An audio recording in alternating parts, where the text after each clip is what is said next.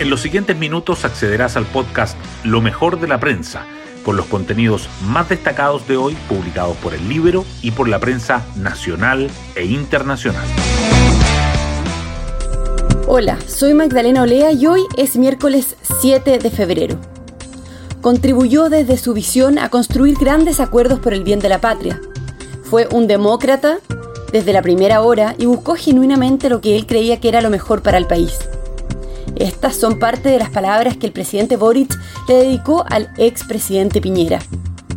El exmandatario murió ayer luego de que el helicóptero que conducía capotara en el lago Ranco. Se espera que los restos del ex jefe de Estado sean trasladados hoy desde Valdivia hasta Santiago, donde serán velados en el Salón de Honor del Congreso. La inesperada muerte del dos veces presidente de Chile causó consternación y pesar tanto en el país como en el extranjero. El Libero envía sus condolencias a la familia Piñera Morel y a sus amigos. Los acompañamos en el dolor y en la esperanza de que el presidente descanse en paz. Hoy destacamos de la prensa. El expresidente de 74 años iba de regreso a su casa en Bahía Coique, en el Ranco, junto a su hermana Magdalena e Ignacio Bautista Guerrero, cuando la aeronave que piloteaba capotó después de despegar fue el único que no sobrevivió. El presidente Boric calificó a Piñera como un demócrata desde la primera hora y decretó duelo nacional de tres días. ¿Cuál fue el legado político del primer mandatario de derecha desde el retorno a la democracia? Piñera llegó a la moneda luego de una larga carrera política y en sus mandatos tuvo desafíos como la reconstrucción tras el terremoto del 27F, las protestas estudiantiles, el estallido y la pandemia de COVID el mundo político, de forma transversal, lamenta su partida y valora su compromiso democrático.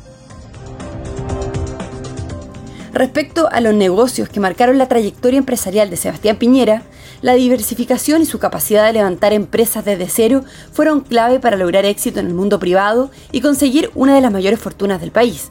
Su experiencia como hombre de negocios marcó su valorada gestión económica en la moneda, empresarios y gremios lamentaron su muerte. Gobernantes internacionales actuales y pasados y dirigentes políticos de Hispanoamérica se pronunciaron después de la muerte del exmandatario chileno y enviaron sus condolencias. Fue uno de los mejores gobernantes que tuvo América Latina, dice el expresidente argentino Mauricio Macri. Su actitud íntegra, generosa y amplia hizo que se ganara el respeto de todos agrega la líder opositora venezolana María Corina Machado. Esto ya no es solo incendio, es homicidio, dijo el presidente Boric sobre una posible intencionalidad en la tragedia en la región de Valparaíso y sostuvo que a los miserables que estén causando este dolor, este daño, los vamos a atrapar. El subsecretario del Interior pidió que se designe un fiscal con dedicación exclusiva para la causa. La Unión Europea revisará el sistema de alerta de emergencia tras las críticas sobre su funcionamiento. El gobierno recurrió a la entidad internacional ante los cuestionamientos de los expertos. Aunque la Fiscalía está enfocada por ahora en determinar el origen de los incendios y en ubicar a las personas desaparecidas, no descarta investigar eventuales deficiencias. Bueno, yo me despido. Que tengan un buen día miércoles. Nos volvemos a encontrar mañana en un nuevo podcast, Lo mejor de la prensa.